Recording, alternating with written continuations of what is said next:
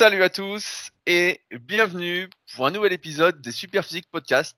Je suis Rudy et je suis en compagnie de Fabrice. Nous sommes les fondateurs du site superphysique.org destiné aux pratiquants de musculation sans dopage et également les auteurs des livres Le guide de la musculation au naturel et musculation avec Alter, disponible dans les, dans les librairies et sur Amazon. Et nous sommes très heureux de vous retrouver aujourd'hui pour un nouvel épisode. Salut Fabrice. Salut Rudy. Alors, rapidement, les petites news de la semaine qui passionnent à chaque fois Fabrice. A commencer. Ce coup j'espère que tu vas la regarder, Fabrice. Ce week-end sortira la vidéo des Super Physique Games où je suis. Donc, j'espère vraiment que tu vas me regarder enfin euh, à l'écran. Euh, ce sera ta première vidéo des Super Physique Games que tu regardes, je crois. ouais, tu fais une perf au moins Bah, je sais pas, ça bah, on voit faire euh, les différents exercices donc, des Super Physique Games. Donc euh, développé couché, rowing planche, squat avant, euh, traction, dips et rameur. Et à la fin, tu me vois sur la première marche du podium, enfin. Donc, euh, non, mais la vidéo est sympa. Bah, de toute façon, ça se regarde assez rapidement. Hein. C'est seulement 10 minutes. Qu'est-ce que 10 minutes 10 minutes non mais attends, parce qu'à chaque fois, Rudy, tu me chambres là-dessus. Mais en fait, si tu veux, s'il y en a qui aiment bien regarder ces vidéos parce que euh, ça les motive pour s'entraîner, ou ils font partie du groupe euh, SP, puis euh, ils sont contents, ok, mais en fait, moi, j'ai pas besoin de ça pour me motiver. Et puis, je préfère faire que regarder, en fait. C'est toujours ma philosophie, faire plutôt que regarder. Comme, tu fais plus trop, comme tu plus trop tu dois regarder des gens qui ont le spirit pour retrouver le spirit. non, mais à force de faire cette blague-là, les gens vont vraiment croire que c'est le cas. tu, vas, tu, vas, devoir ouvrir une chaîne YouTube pour filmer tes entraînements, Fabrice. C'est ce que le peuple attend. Peut-être. Donc voilà, donc euh, ce dimanche, ça sortira sur ma chaîne YouTube. Donc c'est la dernière vidéo des Super Games. Et j'espère juste après pouvoir. Euh, vous parler du nouveau site, j'espère qu'il sera euh, en ligne. Il faut que je réécrive à Richard pour savoir où on en est. Vous parler des nouveaux tableaux du club Super Physique, pareil qu'on a refait, qu'on a affiné euh, comme chaque saison. Et puis euh, du nouveau règlement pour la saison qui va attaquer, dont le premier tournoi, donc développé couché rowing planche, sera, je crois c'est du 18 au 23 novembre 2019. Mais je vous en redirai plus avec les belles affiches aussi. également, euh, je voulais euh, continuer à teaser un petit peu sur le petit projet. Donc ça fait deux semaines euh, qu'on vous en parle. vous savez, régulièrement et depuis des années, donc on, Super Physique existe depuis 2009, on a toujours eu cette ambition d'essayer de démocratiser les bonnes connaissances, de lutter contre les idées reçues, d'aider un maximum de personnes à progresser. Et à chaque fois qu'on a lancé un projet avec Superphysique, donc au début le site Superphysique c'était des exercices en vidéo. Personne ne montrait les exercices en vidéo, il n'y avait personne, il n'y avait rien, il y avait des photos. On était donc les premiers à proposer des exercices en vidéo. Ensuite, on s'est lancé dans les articles. Euh, les articles en vidéo. Donc nous à la base c'était pas des vidéos divertissement, c'était des vidéos d'articles. Donc c'est pour ça que c'était un peu dur à avaler euh, quand on n'était pas vraiment du milieu. Euh, vous pouvez d'ailleurs les retrouver sur la chaîne Superphysique sur YouTube, qu'on n'actualise plus du tout, mais il y a encore tout le contenu de l'époque. Il y avait des vidéos d'entraînement des premiers membres de la team Superphysique qui sont encore géniales, notamment Duzan avec la musique d'ACDC, etc. C'est vraiment des bons trucs. Et au fil des années, donc on a œuvré là-dessus. Et là, euh, je pense qu'on arrive avec ce projet à euh, pas une conclusion, mais encore un pas de plus vers euh, l'utilisation de ce que j'appelle la méthode superphysique que je transmets via la formation donc https.méthodesp.rudicoya.com qui est de vous aider à planifier vos cycles de progression, à savoir quelle charge mettre. Euh, parce que on voit que la plupart des gens rencontrent un problème quand ils sont pas coachés par mes soins, quand ils survolent un peu ce qu'on fait, quand ils sont pas vraiment, euh, on va pas dire fans, mais ils s'intéressent pas à ce qu'on fait de manière globale euh, au complet. Ils sont un peu perdus avec les termes qu'on utilise et avec l'application qu'il y a à en faire derrière. Par exemple, dans nos livres, on parle de cycle de progression on dit comment faire, etc. Mais lorsqu'on n'a pas euh, l'habitude de les utiliser, la mécanique, quand c'est euh, quelque chose qui est nouveau, on peut avoir du mal à l'utiliser. Et c'est vrai que c'est compliqué la première fois qu'on voit quelque chose de le retenir, de comprendre la logique, etc. Et là, ce qu'on va proposer, bah, c'est, euh, vous allez dire par exemple, je fais 10 répétitions à 50 kg développé couché, et ça va vous dire combien il faut mettre pour votre séance, combien vous devez faire sur 4 série 10 avec combien de temps de récupération. Puis ça va vous demander de noter votre difficulté euh, sur cette séance-là et ça va vous dire quoi faire à la séance d'après. Donc on a intégré des cycles de progression qui sont basés sur ce qu'on a mis dans nos livres. et je pense que ça, c'est quand même un gros, gros plus. comprendre, et ça peut sembler un peu bizarre, qu'il faut progresser, qu'il faut mettre un peu plus, etc.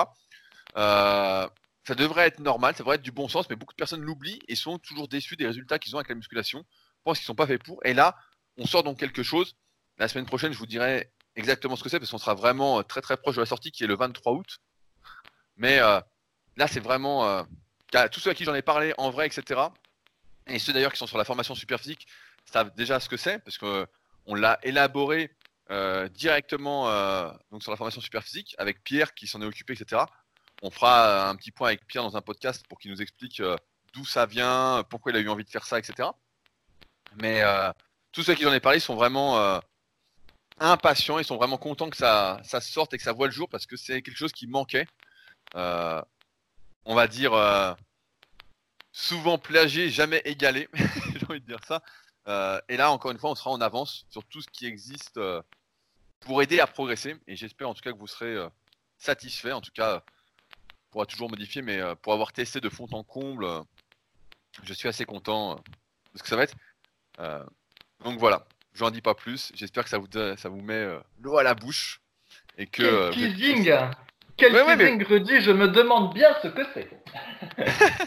non, mais franchement, franchement, je pense que c'est super. Hein. J'ai pas trop de doutes. Là, je pense que c'est vraiment un gros, gros plus. Et là, vraiment, c'est qu'à ces données. Il y aura une partie, évidemment, euh, il y aura 30 jours d'essai gratuits. Moi, j'aime bien ce modèle un peu freemium. on donne toutes les fonctionnalités gratuites. Et après, pour continuer à utiliser, il faudra payer. Mais de mémoire, ça reviendra à 1,99€ par mois et 9,99€ à l'année, si on préfère. Donc c'est une misère, c'est donné. Encore une fois, c'est toujours la même chose, c'est rendre accessible euh, à tous, ah, j'ai envie de dire que ce soit vraiment accessible à tous, de progresser, de bien s'entraîner, etc. Euh, parce qu'on voit, on a parlé il y a quelques podcasts, des formations à 197, à 397, à, euh, on en parlait avant le podcast. Il y en a même qui font des week-ends à 2000 euros. des trucs, euh, des sketchs, quoi. Euh, et pourtant, il y en a qui disent que ça marche. malheur à ceux qui se font escroquer. Mais nous, on essaye vraiment que ce soit pas très cher, que ce soit accessible, tout, tout en nous permettant bah, d'en vivre et de pouvoir continuer à avancer sur divers projets et faire la suite, etc. Toujours pouvoir avancer. Donc, j'ai hâte. Et donc, on vous en reparlera rapidement. également, je change de sujet. on n'en parle pas souvent, mais actuellement la boutique Superphysique, celle où on propose nos compléments euh, alimentaires, donc la marque Superphysique avec tous nos suppléments santé, euh, est actuellement fermée parce que le petit street est en vacances. Je crois qu'il fermait deux semaines, c'est ça Fabrice? Ouais, du 26 au 12, du 26 au 12 août. D'ailleurs, j'ai une anecdote sur euh, Loïc. Donc Loïc, pour ceux qui connaissent pas, c'est celui qui gère euh, la logistique et le site euh, internet de notre, notre boutique en ligne. Et donc, bah, comme nous, il fait de la musculation, il a un, bon niveau. Donc il s'entraîne à domicile. de mémoire, je crois, il a peut-être été en salle au début, mais vraiment très peu. Et c'est un colosse, en fait. Donc il, a, il y a une photo qu'on a mis sur mon article sur musculation alter. Il y a un article qui s'appelle euh, tour de bras. Quel tour de bras euh, peut-on atteindre au naturel? Et je lui avais demandé de faire une photo. Et donc on le voit avec le mètre de couture sur son, sur son bras et il a un bras de 46 cm. Donc euh, vraiment il a des très gros bras. Et il est, le reste est à l'avenant, quoi. Il a des gros pecs, il est costaud, tout ça. Et donc, pour faire la promotion euh, de notre nouvelle protéine végétale, super protéine végétale, qui est sortie puis qui est disponible sur la boutique, il a fait une photo sympa où en gros il est de profil avec son énorme bras euh, sur le côté. Donc je suppose qu'il a dû faire la photo après une séance parce que le bras est encore plus gros que d'habitude. Et puis il doit appuyer son bras sur sa, poitrine. Et du coup le bras est un peu écrasé et du coup il est encore plus gros qu'il ne paraît. Et la photo fait presque difforme, en fait, telle qu'elle a été prise, et tellement ça fait un bras monstrueux. Et donc, il tient le, sachet de super, euh, super euh, protéines végétales. Et comme je trouvais la photo euh, sympa, je l'ai mis sur le Facebook SP, avec un petit commentaire que je trouvais amusant, en disant, voilà, est-ce que vous pensez que parmi la team super physique, on s'entraîne Pensez-vous qu'on peut avoir un bras comme ça en jouant au ping-pong? Et donc, bon, c'est un peu humoristique. Et en fait, enfin, je croyais que c'était humoristique, c'était ça. Et, Et le Loïc, il s'est fait défoncer en commentaire. Et donc, euh, voilà, donc il y en a qui ont dit qu'il avait une tête de con. Il y en a qui ont dit que euh, une tête comme ça, effectivement, fallait mieux jouer au ping-pong que faire de la muscu. Il y en a qui se sont foutus de sa gueule sur ses piercings. Enfin bon, en fait, il s'est, il s'est tellement fait insulter en commentaire de la photo qu'au final, euh, on a enlevé le message sur Facebook et je l'ai appelé pour m'excuser d'avoir pris cette initiative de mettre sa photo sur Facebook tellement il en avait pris plein la tête. Et tu te dis, c'est un monde de dingue. Et il y en a pas un qui lui a dit qu'il avait des gros bras, en fait. Tout le monde s'est venu de sa gueule. Et alors le pire, c'est que euh, on a quand même cliqué euh, sur quelques profils pour voir qui étaient euh, ces fameux gens. Et bah, quand ils étaient torse les types c'était des cure-dents, en fait. Donc bon, on sait pas trop ce qu'ils faisaient sur notre chaîne et tout ça, mais voilà quoi.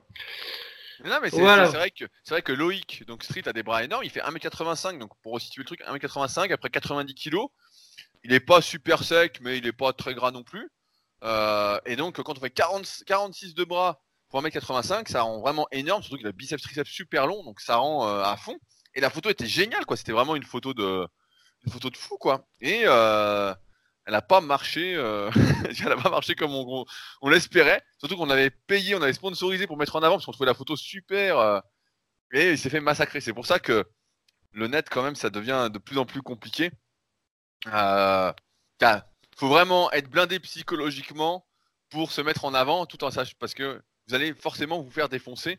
Pas au début parce que vous n'existez pas, mais plus vous allez grossir et plus vous allez. Euh, c'est la théorie du panier de crabe. Est-ce que tu connais cette théorie, Fabrice? Ah non, vas-y, explique.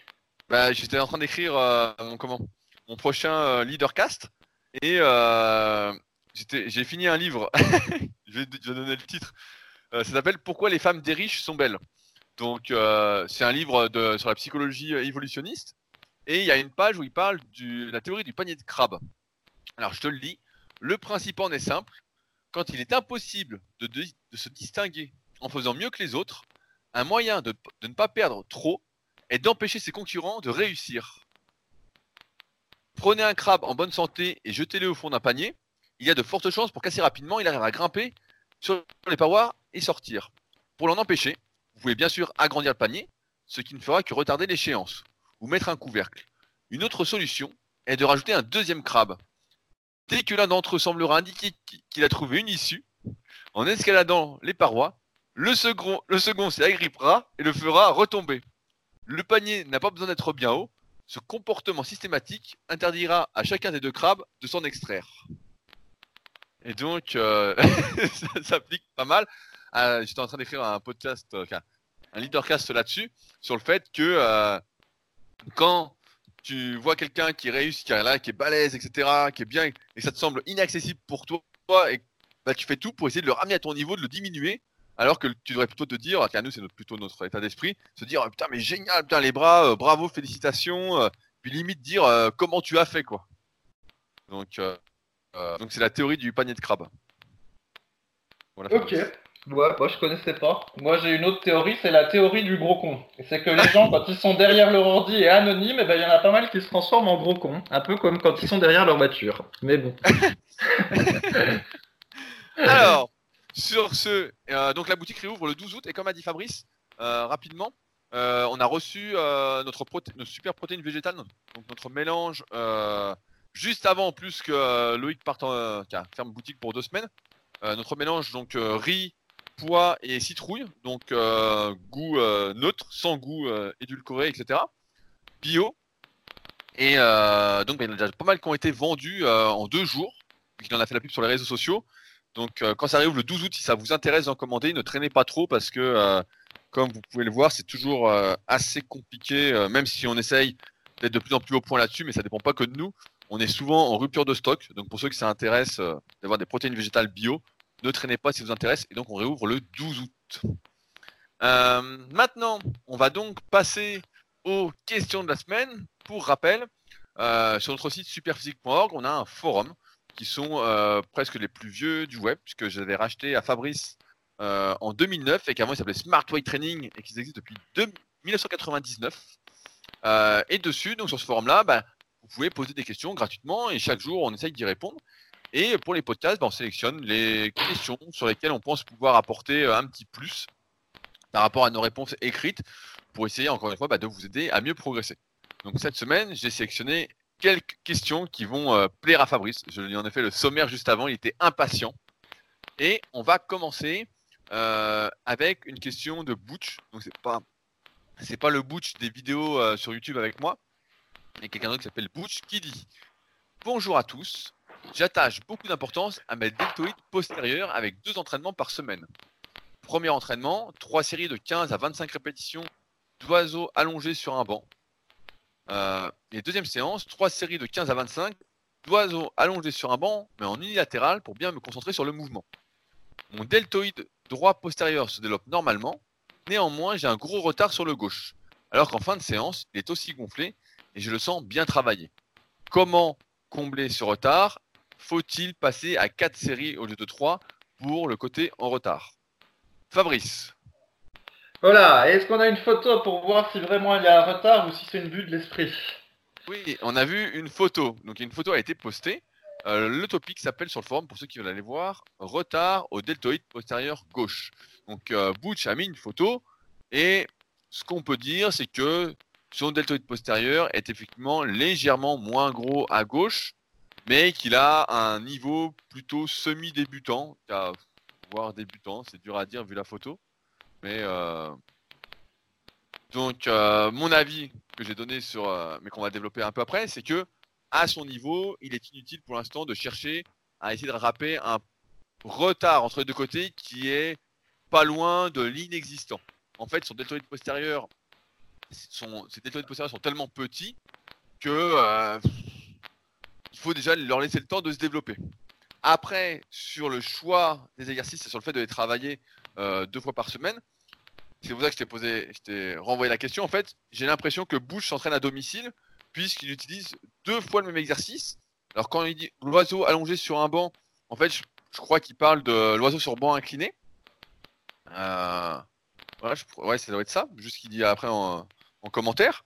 Euh, et après, il le fait à un bras dans la semaine. Donc en fait, il n'a pas beaucoup de matériel. Euh, et donc forcément, quand il débute là et qu'on est à domicile sans trop de matériel, bah ouais, l'oiseau sur banc incliné, c'est le meilleur exercice, entre guillemets, pour éviter de tricher et essayer de localiser le deltoïde postérieur. Mais il n'y a pas, quand on débute, d'intérêt, euh, j'aurais même envie de dire, il y a un désintérêt à essayer de rattraper un déséquilibre presque inexistant. Franchement, si vous allez voir la photo, vous verrez, c'est pas grand chose. Euh, toi, je crois que tu faisais du, euh, tu fais toujours de l'oiseau sur un banc assis en bout de banc? Ouais, ouais, ouais. Ben, alors déjà, soyons positifs. Il s'intéresse à ses deltoïdes postérieurs, c'est bien, parce que comme on a vu dans euh, de nombreux podcasts, ou comme c'est expliqué dans nos livres, c'est souvent le faisceau euh, arrière de l'épaule qui est en retard, euh, enfin, il est systématiquement en retard par rapport à l'avant, et l'idée c'est de le travailler pour qu'il n'y ait pas trop de retard. Mais la plupart du temps, on n'arrive jamais à les équilibrer. Hein. Le deltoïde postérieur, il est toujours plus faible par rapport à l'antérieur. Mais moins ce sera le cas, meilleur on a de chance euh, de maintenir une bonne posture et un bon positionnement de l'épaule. Donc, il faut le travailler. Alors, comme dit Rudy, le meilleur exercice euh, à domicile, donc c'est euh, l'oiseau sur banc allongé incliné. Donc, on peut en gros, on met son banc en position comme si on voulait faire du développé incliné, donc à 25 degrés, par exemple, c'est bien on s'allonge dessus bah, sur le ventre et puis bah, on va faire euh, l'oiseau. Cette version-là, elle est un petit peu est plus sécurisante que de faire l'oiseau buste penché où euh, le bas du dos est en position euh, précaire et où bah, quand on commence à forcer, on a tendance à osciller et long terme, ça peut provoquer une blessure au bas du dos et donc en étant allongé sur un banc incliné, c'est une bonne, position. Il y a une autre variante que je fais aussi, mais qui n'est pas nécessairement meilleur, même loin de là, c'est de se mettre assis euh, à l'extrémité du banc et de se pencher en avant. Et donc, du coup, on va faire euh, l'oiseau comme ça. Mais comme on est un petit peu recroquevillé, euh, bon, c'est on ressent pas forcément mieux le muscle deltoïde, donc c'est à vous de tester mais, les, mais, toi, toi, comme tu as un peu de ventre, normalement tu es plus stable, tu as le ventre qui repose sur les genoux. non C'est ça. Ah, t'as pas, pas le ventre qui repose sur les genoux, donc tu es plus stable. Ah là là, non mais je vous jure, pourquoi je fais des podcasts avec ce gars-là Et donc, et donc c'est euh, c'est un exercice qu'il faut faire. Euh, alors on peut le faire soit quand on fait les épaules, soit à la fin de sa séance de dos. Et donc ça va permettre euh, de, muscler un petit peu le deltoïde postérieur. Donc en général on fait trois ou quatre séries et plutôt des séries assez longues, donc au moins 12 reps éventuellement 25 à 30 répétitions. En unilatéral à domicile, je pense que ça n'a pas de sens. Hein. J'imagine pas trop faire ce mouvement-là en unilatéral. À mon avis, on doit être tout tordu.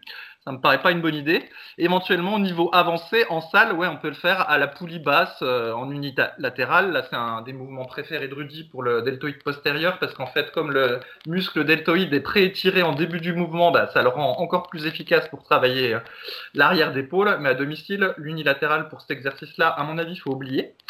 Et aussi, euh, ce muscle-là, il va se développer avec les exercices de tirage. Donc toujours si on est à domicile, si on fait euh, bah, du rowing avec halter, ça va travailler un petit peu euh, l'arrière d'épaule aussi. Si on fait du rowing sur un banc incliné, ça va aussi travailler l'arrière d'épaule. Donc en fait, c'est pas juste l'oiseau tout seul qui va travailler l'arrière d'épaule, mais c'est aussi bah, tous les autres exercices de tirage euh, qu'on va faire et qui vont le solliciter euh, un peu. Et donc euh, tout ça, ça va permettre d'éviter le déséquilibre que l'on rencontre chez beaucoup de pratiquants. Après, voilà, il dit qu'il s'entraîne deux fois par semaine. Faut quand même pas oublier que quand on s'entraîne deux fois par semaine, on, ça fait pas beaucoup, donc il faut quand même privilégier les gros exercices. Et à mon avis, il pourrait se contenter de faire de l'oiseau sur bois incliné une seule séance et par contre, qu'il fasse bien ses mouvements de tirage, ses rowing, euh, tout ça, parce que c'est au moins euh, aussi important. Voilà ce que je dirais. Tiens, ça me fait penser là cette semaine là, parce que ça fait quelques semaines, je me, je me, comment, je m'ennuie avec mon rowing à un bras à la machine convergente. Toi, je sais que tu fais du rowing donc avec Alter euh, pour restituer les choses, rowing avec Alter à un bras. Et en fait, j'ai remarqué que ça c'est hyper compliqué d'être strict sur ce mouvement-là en fait. Dès que tu à un bras pour le dos, même si tu es calé, il y a un moment en fait où tu vas vouloir utiliser les jambes pour euh, faire le geste. Toi, tu arrives à rester complètement strict ou pas sur ce rowing à un bras? Bah, Déjà, il y, a deux, il y a deux versions en fait. Il y a la version euh, où tu mets. Euh, comment dire Voilà, où tu mets ton genou, puis il y a la version où tu es debout, buste penché, puis avec la main on appuie sur, sur quelque chose. Moi, déjà, je fais la version où le genou est en appui sur le banc, et donc du coup, c'est déjà un peu plus difficile de tricher. Mais par contre, c'est vrai que des fois, j'ai tendance à tortiller un peu le, bas du dos, et donc c'est pour ça que euh, il m'arrive de mettre une ceinture. Enfin, de plus en plus souvent, je mets une ceinture sur cet exo-là pour éviter de trop tortiller, parce qu'effectivement, euh, il y a vite fait de plus être strict, et même s'il y a moins de pression sur le bas du dos qu'un exercice type rowing yachts, euh, tortiller, c'est pas terrible pour la colonne vertébrale, donc c'est vrai qu'il faut quand même faire attention. Non, mais c'est sûr que l'unilatéral, comment dire, il y a toujours un risque supplémentaire de perdre son placement en fait. Hein. C'est assez logique. Donc ça euh, ça m'étonne pas que ce soit que tu ressens que ce soit plus difficile d'être strict, hein, c'est logique. Je, vois que dès que et tu peux tricher en fait de plus en plus sans t'en rendre compte. Après tu filmes et tu dis ouais mais c'est pas si horrible. Et dès que tu essayes d'être complètement strict, limite tu peux diviser, tu peux, j'exagère un peu mais euh, tu peux presque doubler ta charge en fait. Hein. Franchement, euh, sur la machine en tout cas, et même à un bras avec Alter, euh, tu peux doubler le truc quoi. Donc, euh... ouais, c'est vraiment un exercice. Pour ça, je l'ai remplacé cette semaine là. Et j'ai l'impression qu'on peut moins tricher. J'ai testé, j'ai une petite astuce pour ceux qui veulent tester aussi. Sur du rowing à un bras, mais assis à la poulie basse. Bah donc si vous êtes à domicile sans poulie, ça va être compliqué. Si vous entraînez en salle, vous pouvez essayer. Et là, comme on a les pieds calés et tout, c'est plus compliqué en fait de vriller quoi. Là, c'est vrai parce que les pieds sont calés donc sur le reposoir là pour les pieds. Euh, et là, on, peut pas vraiment vriller en fait. Là, j'ai vraiment pu m'appliquer. Mais euh, on verra quand je mettrai vraiment du poids. Mais j'ai c'est un peu lourd. J'ai vu que je pouvais pas trop tricher. Alors qu'à la machine, bah, euh, on peut toujours tricher un peu quoi. Et avec Alter, je vois, vois que c'est compliqué aussi. Hein, quand j'en faisais, et puis je vois mes élèves aussi, je vois que c'est compliqué de rester complètement strict. Toute la, toute la difficulté étant donc de savoir jusqu'où on autorise l'aide des jambes et le petit tortillage euh, pour monter l'alter.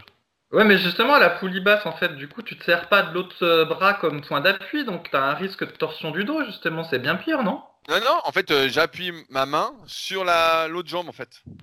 Donc ah, pas, en fait. Mmh, mmh. En fait, je bouge pas du tout, quoi. Je, je ferai une Si je continue de le faire, je ferai une vidéo, Tos.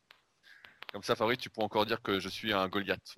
Euh, ouais, ouais, j'attends de voir si ton exo passe le test des 6 mois ou si toi-même tu tombes dans le piège euh, qu'on a, dont on a déjà maintes fois parlé. C'est on essaye un nouvel exo un petit peu farfelu. Pendant 2-3 séances, on prend léger, on congestionne parce que c'est nouveau, puis parce qu'on a pris léger. Et puis euh, finalement, quand on monte en charge, on se dit merde, c'est un exo de merde en fait. Ah bah c'est con, j'en ai parlé partout en disant que c'était un super exo.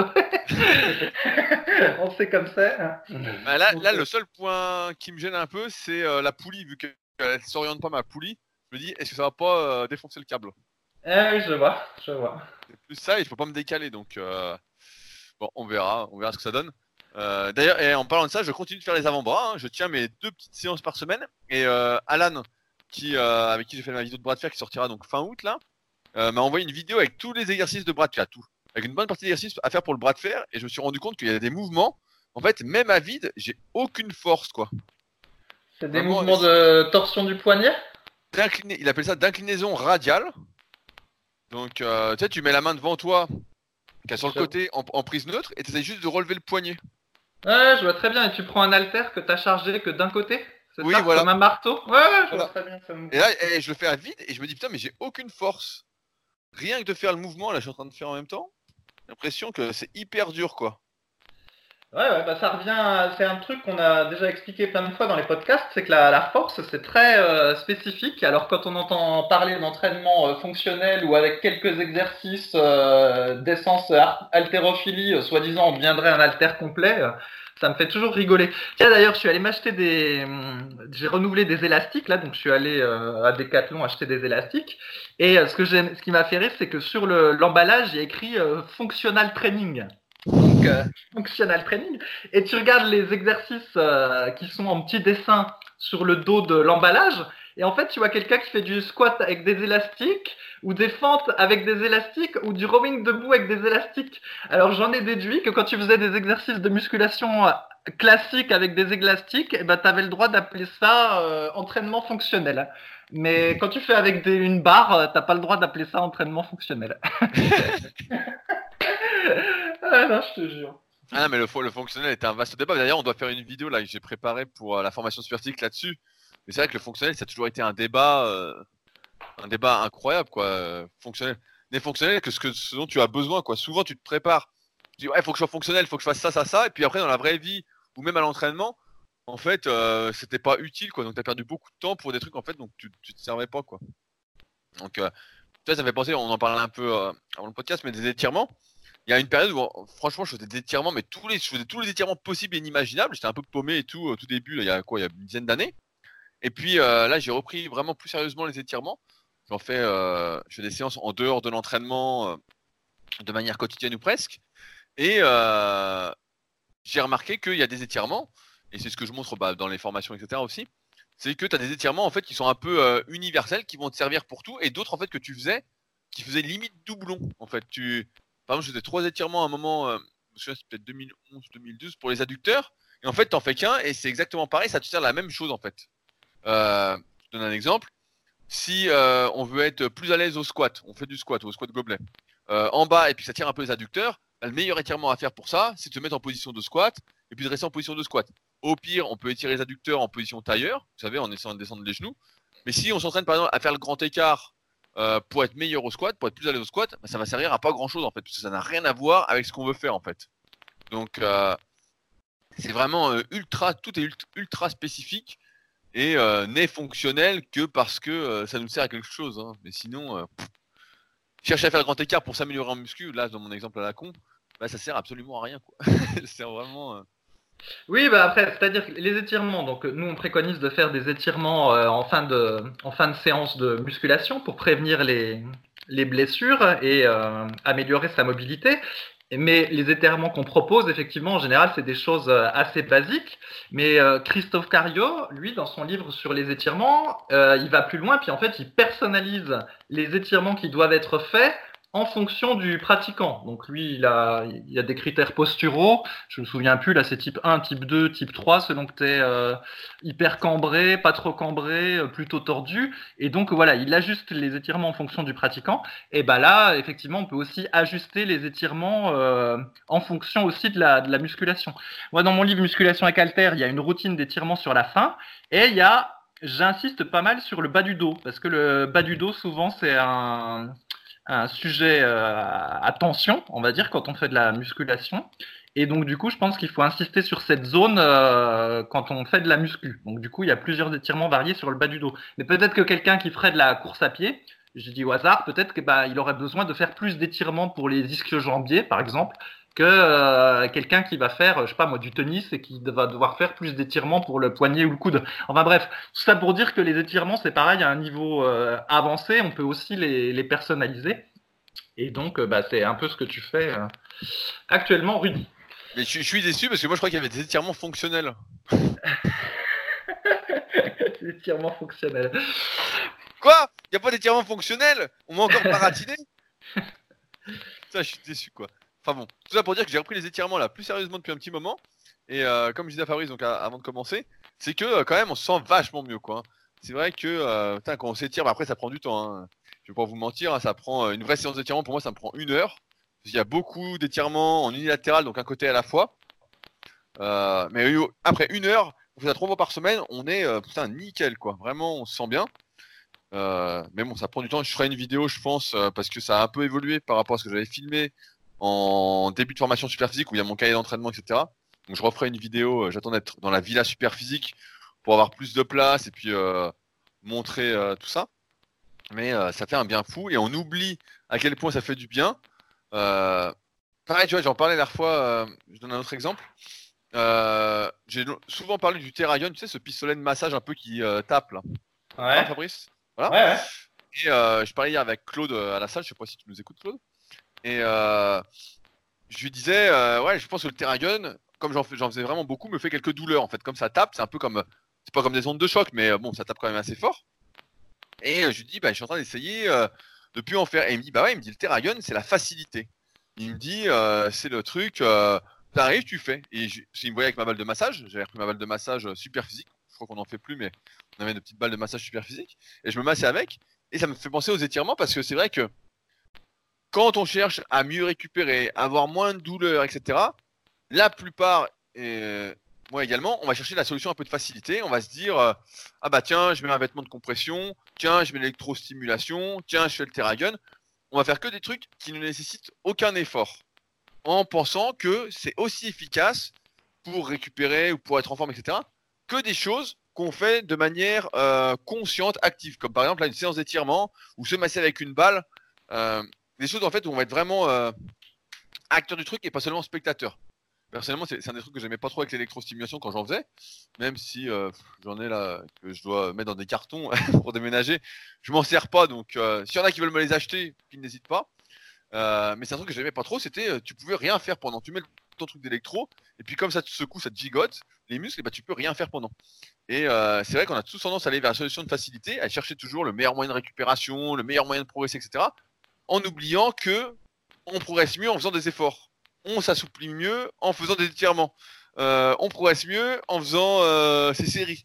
Euh, on récupère mieux en étant actif qu'en étant inactif. C'est pas en restant allongé sur le canapé sans rien faire toute une journée qu'on récupère. Ça, c'est le pire. Mais tout ça pour dire bah, voilà, que la loi du moindre effort bah, récompense moins que la loi du vrai effort.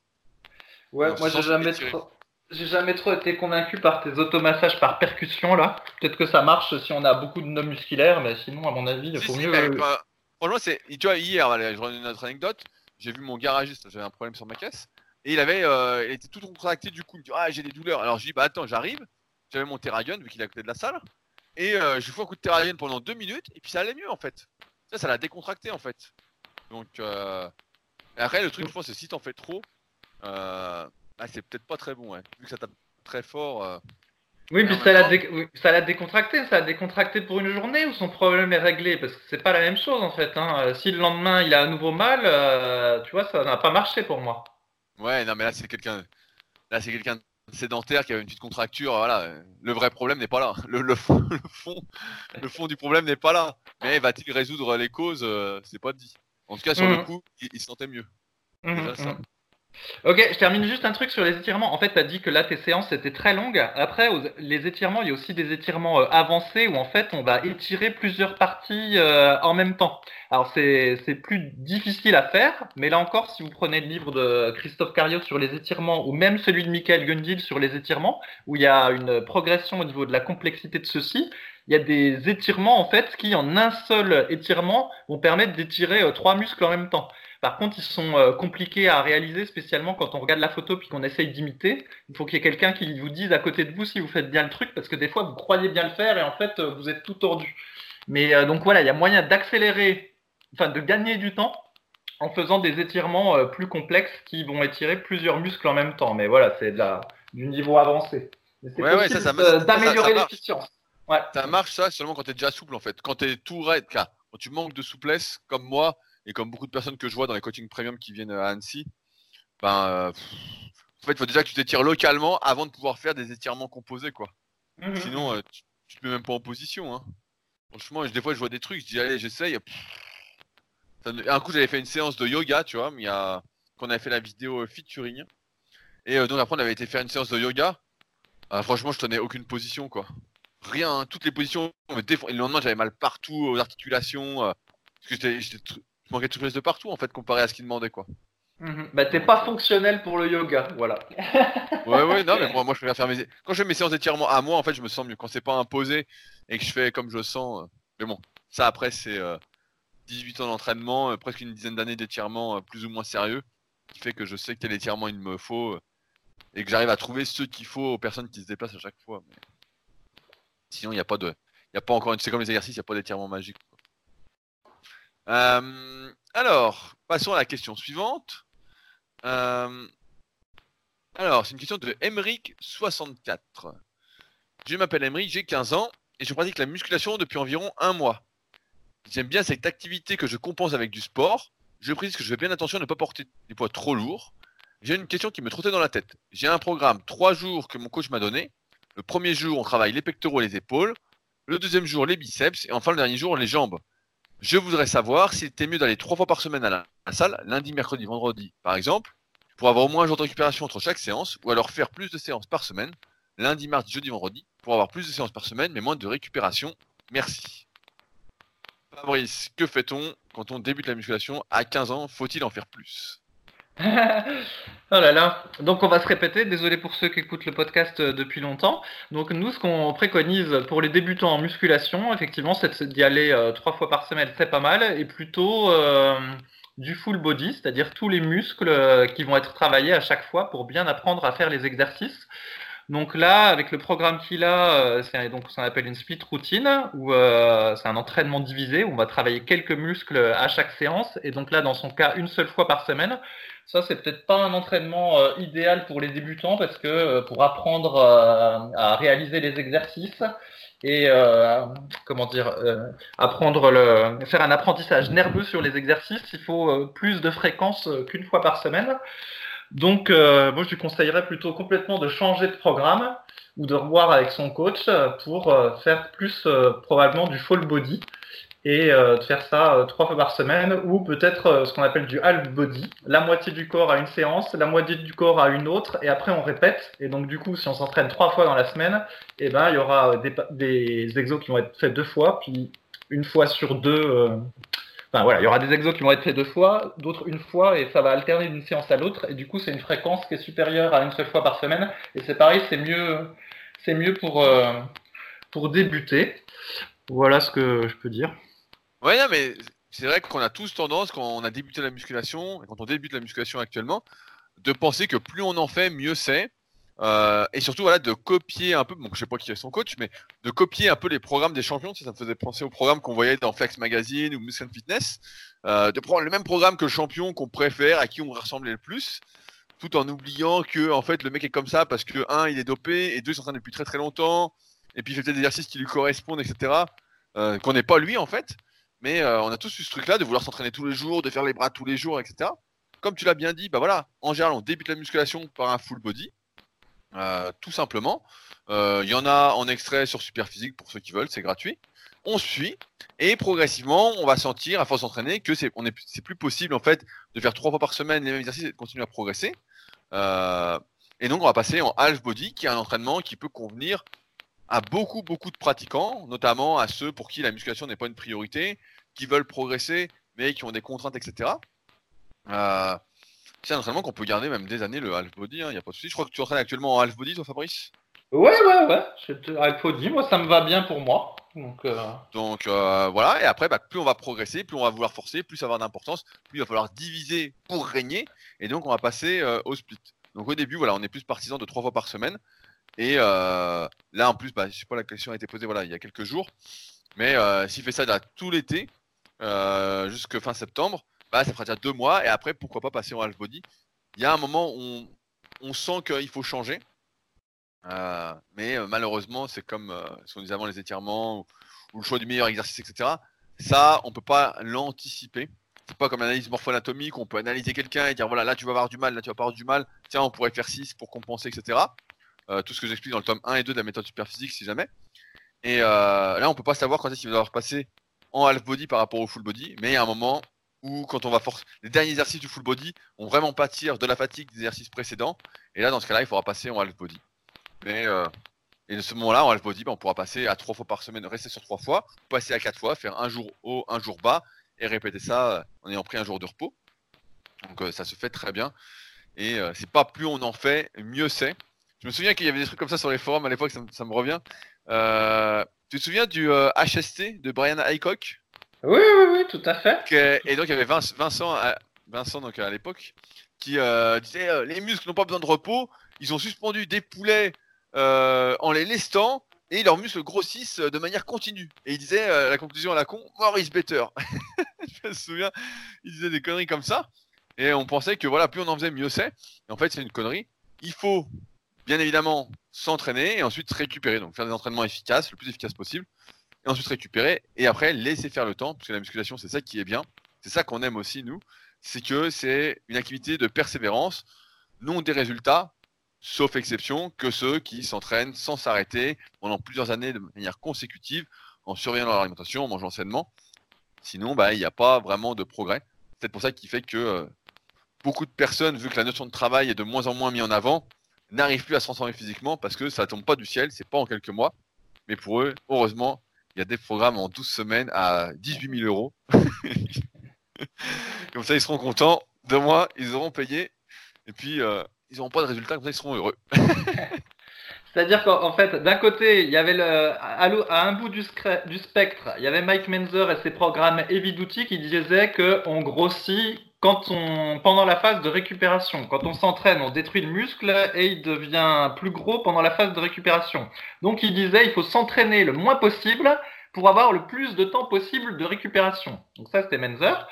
Et il y en a d'autres à l'autre bout du, du, spectre qui disent exactement le contraire. Donc le HST, c'était Hypertrophic Specific Training, mais c'était pas si fréquent que ça. Je crois qu'il conseillait de faire trois full body, par, semaine, par, semaine, mais quel que soit le niveau du pratiquant, et euh, d'entraîner chaque muscle, donc euh, trois fois par semaine.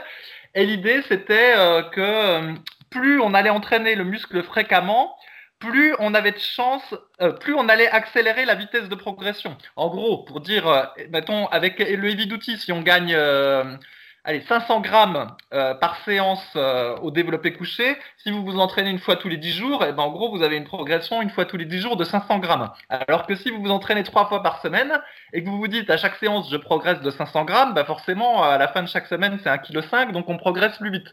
Donc c'était ça les deux, les deux théories. Mais en fait, de notre expérience, euh, le truc qui fonctionne, c'est d'être à peu près à mi-chemin entre les deux comme on a déjà parlé dans les podcasts et dans nos livres, et puis, bah, c'est qu'on va appeler ça euh, l'entraînement classique pour le pratiquant naturel. Et euh, bah, c'est celui qui fait pas beaucoup de vues sur YouTube et, euh, parce qu'il n'est pas assez farfelu, mais c'est malheureusement c'est celui qui marche. Voilà. et bah, comme j'écris des articles là, pour mon site rudicoya.com, la dernière fois je voulais me dire tiens j'ai refait un article sur le HST quoi. Parce que il y avait des trucs que je trouvais intéressants, notamment la phase de déload, pour justement se resensibiliser au stress de l'entraînement. Ces phases de deux semaines où tu faisais 15 répétitions pendant deux semaines, puis euh, 10 répétitions, puis 5 répétitions. Il y avait des trucs intéressants. Et donc j'ai tapé euh, HST Hypertrophic euh, Specific Training et le site n'existe plus.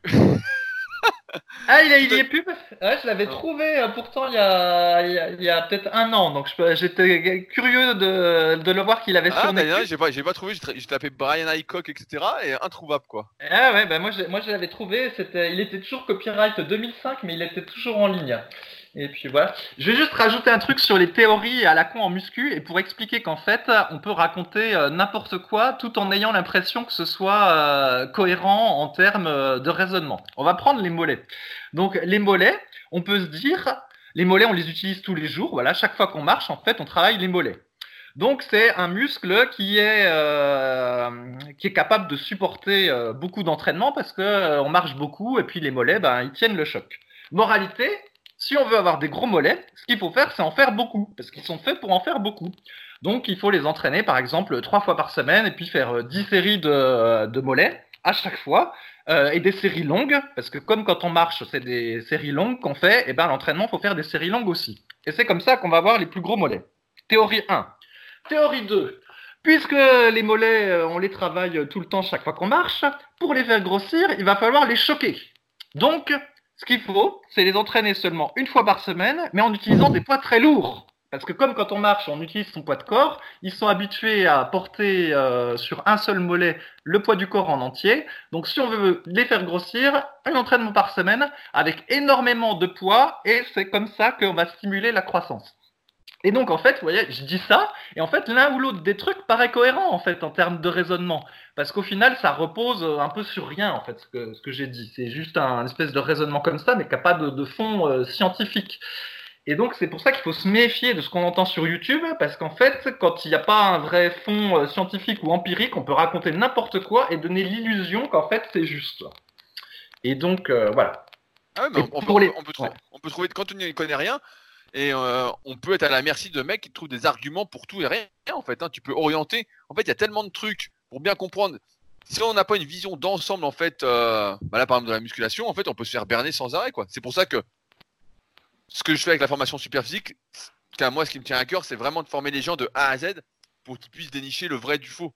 Et c'est que des trucs euh, qui sont pour moi du bon sens, mais qui ne sont plus aujourd'hui.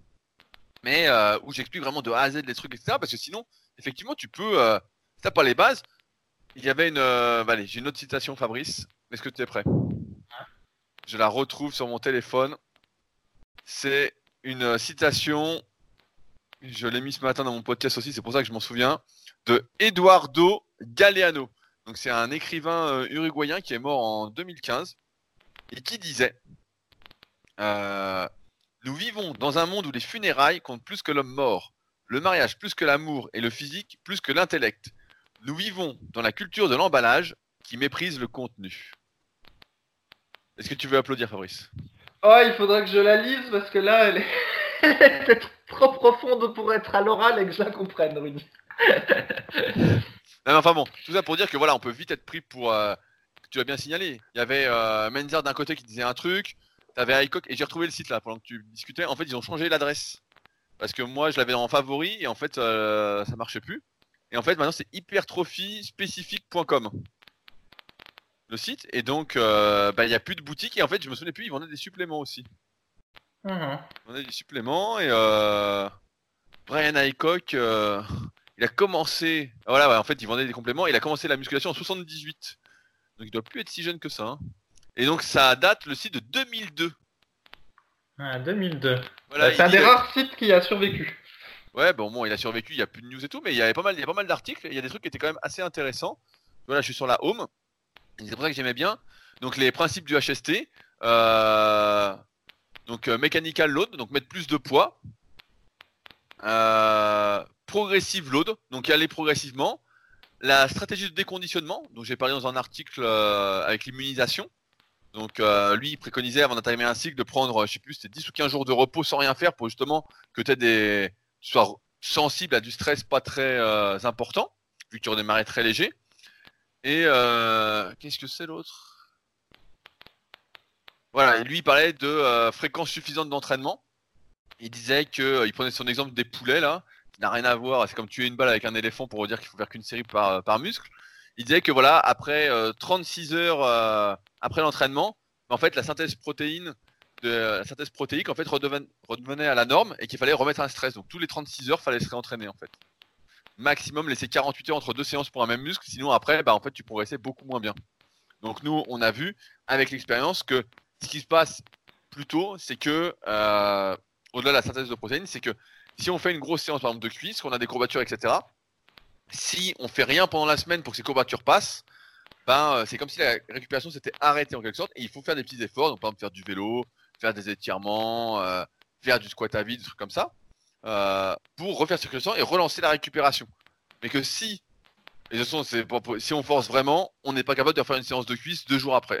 donc il n'y a pas trop de débat. Là, c'est de l'expérience qui va vous parler. Mais tout ça pour dire que ouais, là, lui, il était là-dessus. euh, son argument, et je vois, il parle des poulets. euh, était un peu euh, très abstrait, mais le site existe toujours. Donc peut-être que je ferai un article sur le HST parce que j'aimais bien ce truc-là.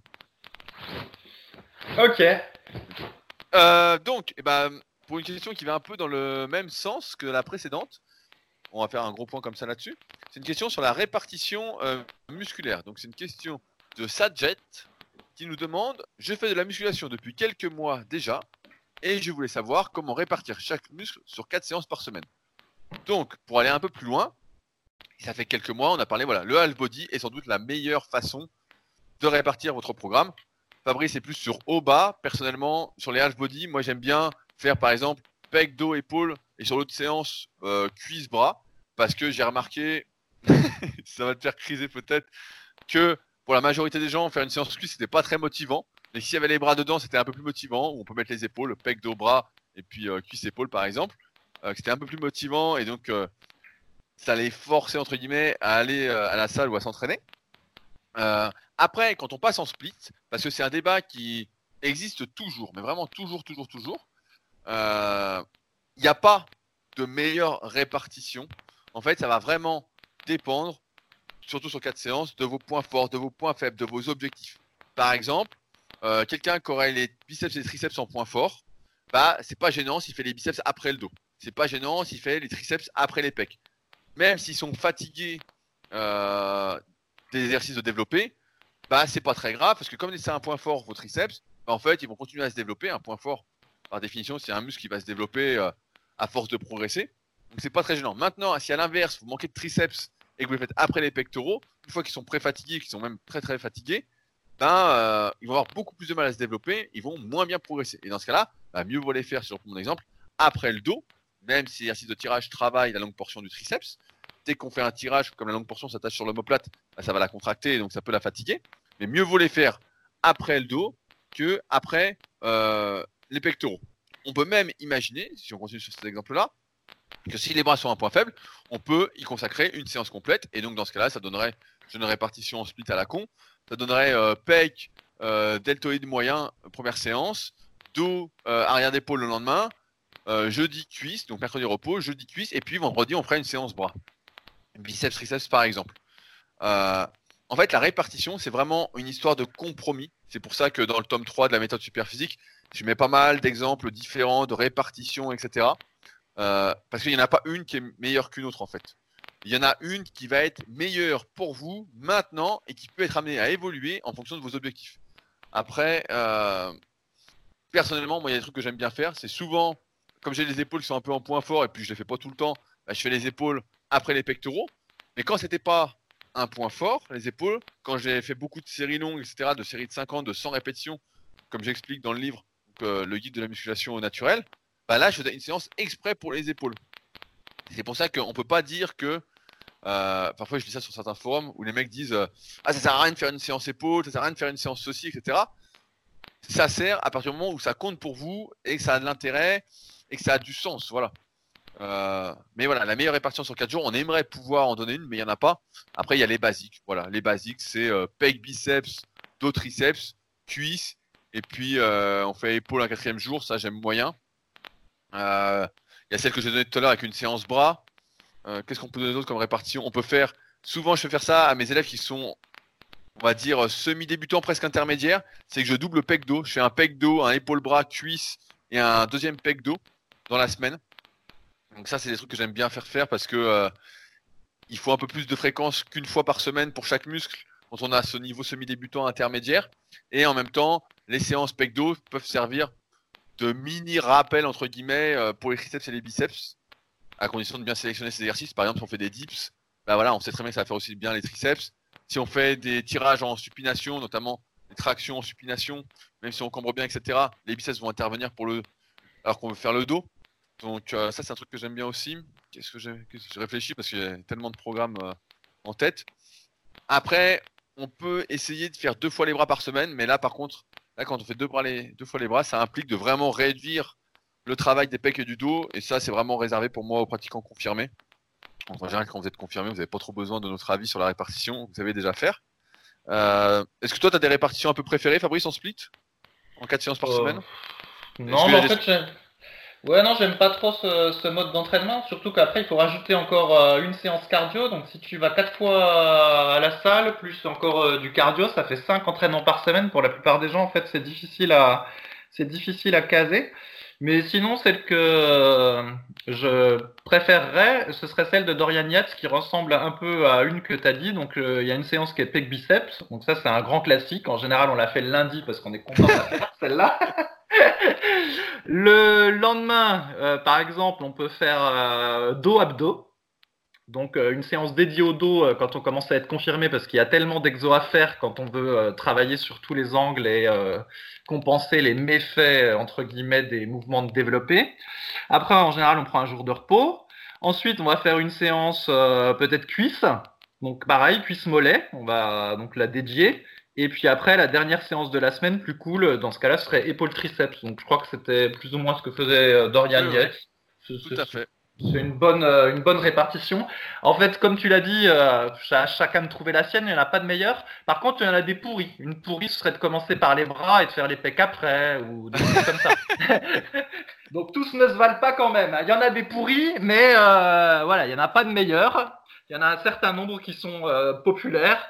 Et puis, euh, et puis voilà. Sur le site musculation-alter.fr, il y a un article que j'ai écrit qui s'appelle justement euh, répartition musculaire.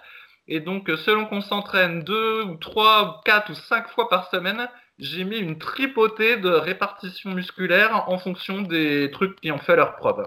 Voilà. Si jamais vous êtes perdu par moi, moi, rapport à j'aimerais faire les, épaules avant les pectoraux, Fabrice. Qu'est-ce que ça- voilà, bah, typiquement, ça c'est un truc qui serait complètement absurde, mais que néanmoins on a déjà vu. Hein, donc, euh. Tiens, bah, tiens, j'ai testé un truc. euh, on est quel jour là? On est mercredi. Lundi, donc euh, j'ai ma séance pec épaule qui est pour une séance très fatigante. Et euh, j'ai voulu tester de faire mes dips après, euh, en fin de séance, en fait, après les pecs et après les épaules pour voir si ça changeait. Parce que habituellement, je l'ai fait en deuxième dans ma séance. Vu que c'est un exercice phare du club super physique, que bon, je compte bien passer mon niveau euh, titan un jour, à savoir euh, 10 répétitions avec 65 kg. Si jamais, quand je parle de club super physique, c'est clubsuperphysique.org. hein, pour ceux qui veulent voir les tableaux de performance, passer leur niveau, etc. Et j'ai testé de les faire à la fin, après les épaules. Et bah, je peux te dire que putain, c'est pas aussi- c'est beaucoup plus dur. hein. Franchement, les dips après les épaules, quand t'es tout congestionné, t'as les épaules énormes. Putain, t'as du mal à descendre. Tu sens que tu t'es, euh, t'as perdu, tu t'es ready quoi. Vraiment, euh, c'est beaucoup plus dur quoi. Donc euh, les oui. dips après les épaules, quand on avait les épaules à fond, c'est pas une bonne idée non plus.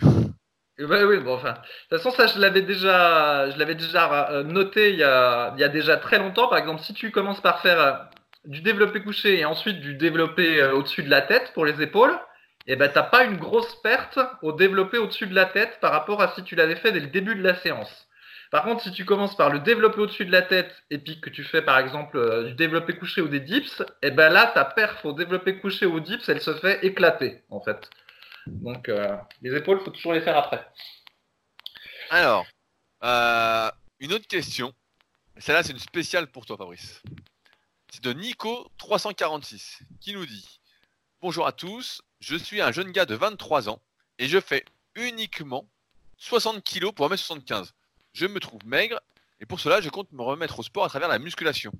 Néanmoins, je travaille dans la grande distribution et avec le peu de temps que j'ai et l'attitude phy- physique que demande ce secteur, marcher toute la journée, manutention, je me demande si mon physique de nature ectomorphe pourrait bien être compatible avec mon activité professionnelle et en parallèle la musculation et me permettrait d'avoir des résultats à la longue et ainsi de prendre de la masse. J'entends bien par là en tenant compte de la fatigue engendrée par le travail mais aussi des efforts physiques faits toute la journée. Si cela est possible, comment pourrais-je procéder? Alors Fabrice, peut-on, on va commencer comme ça, peut-on progresser euh, en musculation avec un travail physique dans la grande distribution? Ou alors ça sert à rien de s'entraîner? Mais ça, en fait, ça ressemble à une question qu'on avait eue la semaine dernière où c'était un type qui était postier au Canada puis qui marchait, euh, je sais plus, 4 Oui, mais heures là- par jour. Donc, C'était différent parce que postier 20 km par jour dans le froid, c'est pas la c'est pas euh, la grande distribution quand même. Euh, ouais, ouais, je pense que là c'est plus. Enfin, après, moi je suis pas spécialiste de la grande distribution, mais donc du coup ma réponse va ressembler à celle d'avant. Déjà, je pense qu'il faut se réjouir d'avoir un travail physique euh, qui est à, la fois physique, mais en même temps qui ne bousille pas trop euh, le dos. Euh, par exemple, si on prend infirmier, c'est un peu physique, mais c'est un, un, boulot entre guillemets pas terrible pour la santé. Tu vois, faut, faut porter les gens, t'es toujours en train de piétiner. Euh, tu vois, c'est un boulot physique, mais pas bon pour la santé. Alors qu'à l'inverse, si tu marches pendant ton travail, par exemple si t'es postier, ou si tu marches dans tes rayons, marcher, ça va, c'est bien. C'est bon pour la, la santé. Donc, je pense qu'il faut se réjouir d'avoir un boulot actif. Après, la grande distribution, euh, s'il faut marcher et puis mettre des choses dans les rayons ou marcher puis jouer avec le chariot élévateur, je pense pas que ce soit si physique que ça. On parle pas d'un type qui est bûcheron ou qui travaille dans une scierie puis qui porte des kilos de bouts de bois toute la journée. Donc j'étais un peu étonné de cette question. Et donc, euh, bah, sinon c'est la même chose que la fois d'avant. Donc, bah, il prend euh, un programme pour débutants euh, sur le site et euh, effectivement, il bah, faudra sûrement qu'il mange un peu plus qu'une personne sédentaire. Mais par contre, bah, il n'aura pas besoin de faire une séance cardio dans la semaine si vraiment il marche autant qu'il dit dans la journée. Et donc voilà, donc il complète avec des protéines en poudre et de l'avoine en poudre si jamais il a du mal à prendre du poids et qu'il n'a pas envie de trop manger et puis, euh, puis tout, tout va bien rouler. Après, ce qui m'a un peu choqué en fait dans ce message, c'est qu'on lui a répondu et après il a dit bon ben merci de vos réponses, euh, ça me motive pour commencer. Et en fait, je me suis dit c'est quand même un monde de dingue parce que moi ça me viendrait pas l'idée en fait de baser mon choix de vie sur une réponse qu'on m'a faite sur un forum de musculation faite par des inconnus, tu vois. Ah, mais attends, la, la, réponse est faite par Fabrice SP quand même. Euh, oui, bon après on va dire qu'il a de la chance d'être tombé sur nous, si on peut dire. Mais alors du coup, si les gens lui avaient dit ah ben non, euh, t'es foutu, t'arriveras pas, le type du coup il commence pas parce que euh, il y a du schmoll sur un forum qui lui a dit de pas faire. En fait, tu vois, c'est une attitude de fou. Mais ça c'est, on voit ça aussi sur les réseaux sociaux. En fait, il y a des gens, ils utilisent les réseaux sociaux pour poster des questions entre guillemets pointues sur leur choix de vie, plutôt que d'aller voir, je sais pas, bon, un expert ou, ou, ou même d'essayer quoi, simplement d'essayer. Donc, euh, je sais pas. J'ai un peu de mal avec tout ça, mais bon. Toujours est-il qu'il soit rassuré, qu'il s'y mette, et puis euh, il, va progresser. Pas de problème. Euh, bah, tu vois, c'est marrant aussi parce qu'il y a quelques jours, là, je buvais un coup avec un de mes élèves, Julien, là, un élève que j'ai en, coaching. Et pendant un moment, il avait du mal à grossir. Là, donc, je lui disais, bah, comment ça se fait que tu avais du mal à grossir, etc. donc, il, est prof. On va dire que c'est pas un métier très physique, prof, personne m'en voudra. et en fait, il me disait qu'il aimait bien marcher et tous les jours, il marchait 12 000 pas. Et donc je dis, bah, ça correspond à quoi 12 000 pas? Et il me dit, bah, 12 000 pas, ça fait à peu près. Euh... Attends, non, c'est pas 12 000, c'est 20 000 pas. 20 000 pas. Voilà, 20 000 pas par jour, il me disait. Et ça correspond à peu près à 12 km par jour. Et avec ça, bah, effectivement, il avait du mal à grossir, euh, alors qu'il est assez sec, il est très très sec de base, il est assez fin, etc. Et donc là, il a ralenti un peu, et voilà. Et sinon, il fallait qu'il mange plus, en fait. Et arriver à des quantités un peu astronomiques. Il mangeait pas. Je regarde sa diète, là, je l'ai plus en tête, mais euh, je crois qu'il mange pratiquement autant que moi alors qu'il fait 71 euh, kilos et que j'en fais 98 euh, ou 99. Euh, mais donc, surtout en plus, là, c'est ça que je veux rajouter, c'est quand on a 23 ans, normalement, on a une énergie quasi illimitée. Quoi. On peut être fatigué, on fait une petite pause après le boulot et hop, on va à la salle. Surtout qu'aujourd'hui, tu as beaucoup de salles. toutes ne sont pas le Super Physique Gym, mais il y a beaucoup de salles qui sont ouvertes jusqu'à 23h où on peut, on peut s'entraîner à 21h, à 21h30. Après, c'est un autre rythme de vie, mais voilà.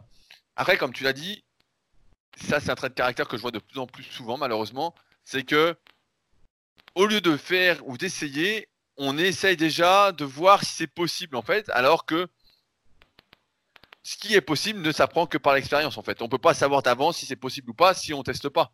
Et comme tu l'as dit, j'ai bien aimé l'expression du schmoll, j'utiliserai peut-être dans le titre du podcast. Mais euh, c'est vrai que demander à des inconnus voilà ce qu'ils en pensent, même si voilà, il le fait sur un forum de musculation, etc., c'est quand même la bonne démarche. Ben, euh, c'est assez euh, bizarre. Je voulais également rebondir parce qu'il parle d'ectomorphes euh, dans sa question. Donc, on a quelques articles, notamment sur le site Superphysique, sur les morphotypes en musculation. Et justement, on explique que les morphotypes ont été un peu surévalués, du moins leur classification. À savoir que c'est quelque chose que je démystifie, encore une fois, dans le tome 1 et le tome 2 de la méthode Superphysique. À savoir que notre potentiel musculaire, notre facilité à grossir, notre facilité à progresser, et je dis facilité, hein, c'est à prendre avec des pincettes, euh, en fait, tout ça n'est pas relié. Il y a des personnes qui euh, vont prendre du poids facilement, parce que voilà, c'est leur génétique, facilement. à, à calories égales, à alimentation égale, vont grossir et d'autres vont pas grossir. Ça va être génétique, mais ça va pas forcément être lié à votre potentiel musculaire qui lui dépend de la longueur de chacun de vos muscles, ne va pas être relié à votre capacité à être à l'aise sur certains mouvements, qui va être relié plus à vos longueurs osseuses. Ça va pas être relié à vos capacités non plus à soulever super lourd. Ça, c'est plus votre système nerveux, comment vous envoyez, etc. Tout n'est pas forcément relié et la vitesse du métabolisme, euh, la difficulté à grossir n'est pas forcément reliée à votre potentiel en musculation en fait.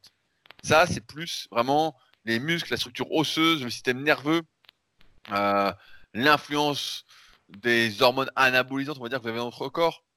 Donc euh, attention à toutes ces classifications qu'avait fait Sheldon, parce que on en a retenu que vraiment euh, les prémices pour m'y être intéressé justement. Donc quand j'écrivais le tome 1, c'est pas vraiment ce qu'il disait. Il disait pas voilà ectomorphe, mésomorphe, endomorphe.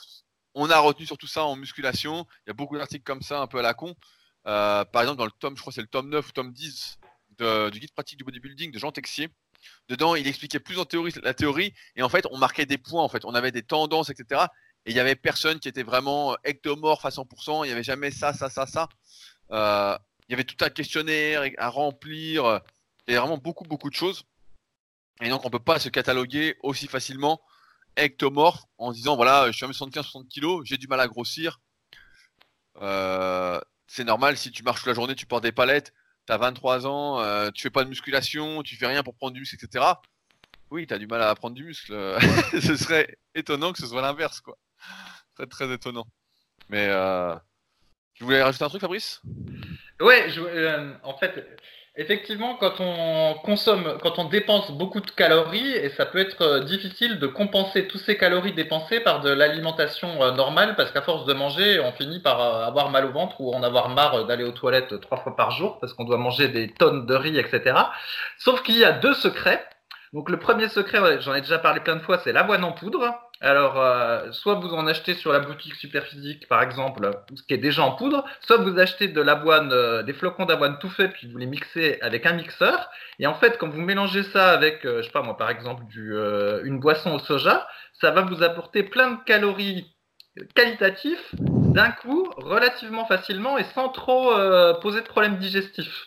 Donc ça, c'est une première astuce. Et la deuxième astuce, c'est la, comment dire, la crème d'amande. En fait, vous allez à la vie claire et vous prenez de l'amande qui a été euh, broyée. Ça ressemble, ça, ressemble à, du Nutella, sauf que c'est de l'amande. Et ça, vous mettez ça dans votre shaker, vous mettez ça sur du pain. Et en fait, c'est hyper calorique. Mais c'est des calories qui sont pas mal. C'est des bonnes graisses, il y a des bons nutriments, etc. Et en fait, avec ces deux astuces-là, en mangeant euh, euh, correctement par ailleurs, hein, eh ben, vous pouvez booster votre euh, apport calorique sans trop vous surcharger euh, digestivement euh, parlant. Et donc, du coup, bah, si vous avez un métier physique, mais rappelons-le, c'est une chance d'avoir un métier physique quand c'est un métier qui vous nique pas le, dos, et bah, du coup, vous prenez ça en plus, et puis bah, il n'y aura pas de problème pour grossir à l'entraînement. Voilà. Bah, je suis déçu, je croyais que tu allais parler de la croûte. Je me suis dit, ah, il va nous reparler de la croûte. la crème d'amande, la crème d'amande, moi, la crème d'amande, la purée d'amande. Voilà, purée d'amande, c'est le mot purée d'amande, ça colle aux dents quand même. Voilà, c'est hyper calorique qu'après, il faut aimer. Après, j'ai vu que tu l'as recommandé de le mettre sur du pain. Donc, euh, qu'est-ce que ça signifie tout ça là? Tu manges encore du pain, Fabrice? Eh ben oui, le pain c'est toujours, euh, c'est toujours vegan, donc euh, oui, je continue à manger du pain. Moi, je suis pas tombé dans la folie anti-gluten. Là, j'y crois pas trop à ce truc-là, sauf pour ceux qui ont une espèce de maladie. 1% euh, ou 2% de la population. Et je pense qu'en fait, la plupart des gens qui ont des problèmes au niveau du ventre, c'est pas à cause euh, du gluten, mais c'est parce que euh, ils mangent pas correctement ou bah, il y a des aliments qui sont connus en fait pour fermenter, on va dire, dans l'estomac et qui provoquent des troubles digestifs. Donc ça peut être des fois un abus de, fruits ou, ou, l'abus de certains aliments qui, qui fait qu'on a un inconfort et que c'est pas lié au gluten en fait, ça n'a rien à voir. Et donc, euh, voilà, moi je continue à manger mon pain euh, religieusement. je, me demande si tu n'es pas payé par l'industrie justement pour tenir un tel discours. Et si tu n'es pas payé également par la vie claire, vu que tu as recommandé un magasin. Euh, ah oui, j'ai dit la vie claire. Ah bah j'aurais pu dire Biocop ou n'importe quel truc où vous trouverez de la, purée d'amande. Deviendrais-tu un influenceur, Fabrice? Ah bah j'aimerais bien, hein. j'aimerais bien devenir un influenceur pour influencer pour le bien, j'espère. euh, donc voilà ce qu'on avait à dire. Donc conclue là-dessus, c'est essayez, faites, et vous verrez bien les problèmes que vous rencontrerez. On peut pas prévoir d'avance les problèmes qu'on va rencontrer. C'est comme les gens qui disent, euh, voilà, euh, est-ce que je peux atteindre ce niveau-là? Ben je le sais pas, personne ne le sait. Après, j'ai des indicateurs d'expérience qui vont me dire, voilà, en t'entraînant un petit peu, je vois où tu, où tu peux arriver, tu vas être plutôt doué, etc. Je vois la salle, même avec mes élèves qui m'envoient des vidéos, au bout de 6 mois ou 8 mois de suivi, je vois euh, où ça va aller à peu près. hein. Je vois s'il y en a qui ont un énorme potentiel, d'autres ça va être la galère, etc. Même si tous, après euh, des années d'années d'entraînement, arrivent à des niveaux que euh, au début on n'aurait pas pensé possible et que beaucoup pensent impossible. On voit encore une fois euh, les limites de la théorie vis-à-vis de la pratique. Donc voilà, faut pas hésiter à faire. Sur Attends, ce- j'ai juste rajouté un exemple. Je vais prendre mon exemple, et c'est pas pour me glorifier, mais c'est simplement pour Ouais, dire que ouais, ouais, j'ai bien- adapter j'ai bien, son- bien compris, Fabrice, que tu payé pour l'industrie. Ouais, c'est ça. Là, à un moment donné, donc, euh, bah, comme tout le monde, je travaillais en journée et le soir, euh, je faisais des cours du soir euh, au CNAM et donc, du coup, je pouvais pas m'entraîner le soir. Donc, qu'est-ce que j'ai fait? Est-ce que je suis allé poster sur un forum en disant Oui, euh, oui, oh oui, là, bien, je m'en souviens très bien. oh là là, mince, euh, bah, je fais des cours du soir, euh, je travaille la journée. euh, Est-ce que vous pensez que si je fais pas de muscu pendant un an, je vais perdre mes muscles? Est-ce que tu penses que j'ai posté ça sur un forum? Bah, bien sûr que non. J'ai mis le réveil à 5h30 du matin et pendant, euh, je sais plus, un an, euh, je me suis entraîné euh, le matin très tôt avant d'aller bosser et c'est comme ça que j'ai fait. Après, il y a eu une période où bah, je travaillais toute la journée comme tout le monde, j'avais du temps de trajet et donc bah, je m'entraînais le soir entre 20h et 22h et c'est comme ça. Quand j'étais à la fin de l'adolescence, à un moment donné, je travaillais au McDo aussi pendant les grandes vacances. J'ai pas posé la question sur un forum. Ah là là, je travaille au McDo, je dois y aller au vélo, euh, faut que j'y aille le midi en vélo, après je reviens chez moi, ensuite le soir je repars en vélo, ça me fait beaucoup de kilomètres de vélo, tout ça. Est-ce que vous pensez que je vais perdre mes muscles si je m'entraîne pas pendant deux mois? Eh ben non, je me suis démerdé pour trouver euh, euh, comment m'entraîner et puis basta quoi. Il faut, il faut faire, il faut trouver les solutions. Putain, on, en a, on en a appris. Là, là, je pense aussi que tu es sponsorisé par McDo. C'est là que devient ton amour du pain. C'est de là que tu as goûté au pain. Bref, trouver des solutions plutôt que trouver des excuses. Plutôt que de trouver des problèmes et puis de se lamenter. Hein. Hier, on avait un, on a Tony, je sais pas s'il nous écoute, qui était à la salle. euh, qui était là. Il a passé sa matinée à se plaindre. Quoi. À la fin, je lui ai dit on n'en peut plus. on peut plus. Il n'arrêtait pas. Quoi. Enfin bon. Euh, rapidement, pour conclure. Euh, Pouvez-vous nous confirmer si le son est meilleur? J'ai essayé de faire un autre euh, petit réglage. Autrement dit, j'ai rapproché le micro de ma bouche un peu plus. Donc, est-ce que le son est meilleur? A priori, on n'a pas eu de problème de connexion. Donc, euh, il n'y aura pas de grésillement normalement. Donc, essayez de nous confirmer. Je voulais en profiter encore une fois pour remercier tous ceux qui nous laissent des commentaires sur les podcasts. Quelle que soit votre plateforme, c'est sympa. Je reviens un peu avant chaque podcast, donc c'est cool, ça monte. Ça aide à rendre le podcast plus visible et à nous aider dans notre mission qu'on s'est donnée d'aider un maximum de personnes à progresser, de lutter contre les idées reçues et de vous encourager à faire correctement. Euh, on en profite également pour remercier ceux qui laissent des commentaires sur nos livres. Euh, je voulais en lire un euh, qui m'avait bien plu de Jonas qui dit Travaillant moi-même dans le monde du sport et de la performance et de la réalisation en Suisse, il n'y a bien que les écrits et publications de Rudy et de son proche entourage qui tiennent la route dans le milieu de la musculation francophone. On ne peut que t'encourager à continuer. Un guide de très haute qualité, facile et agréable à lire, un must pour tout pratiquant de musculation. Merci Jonas, et qui conclut Les Super Physique Podcasts me permettent de ne pas avoir passé mes très longues sorties en vélo. Donc, euh, salut Jonas, et merci pour ce commentaire. Et voilà, ça fait plaisir, encore une fois, d'être soutenu. Donc, merci à tous ceux qui nous écoutent, et si vous avez des questions, n'hésitez pas à utiliser les forums Super Physique, ils sont là pour ça, et comme vous voyez, on essaye d'y répondre dans la bonne humeur avec nos super anecdotes. Et là, je suis sûr que vous en avez, vous en avez appris beaucoup sur Fabrice aujourd'hui. Sur ce, on se retrouve la semaine prochaine pour un nouvel épisode. Salut. Attends, Rudy, je t'ai donné des, des super euh, thèmes pour un prochain leadercast. Prochain titre, trouvez des solutions et ne trouvez pas des excuses. Mais Allez, les- si, si tu suivais Leadercast, tu saurais que j'ai déjà fait ce podcast-là. C'est une honte. Allez, ton manque de suivi. à la semaine prochaine. À la semaine prochaine. Salut.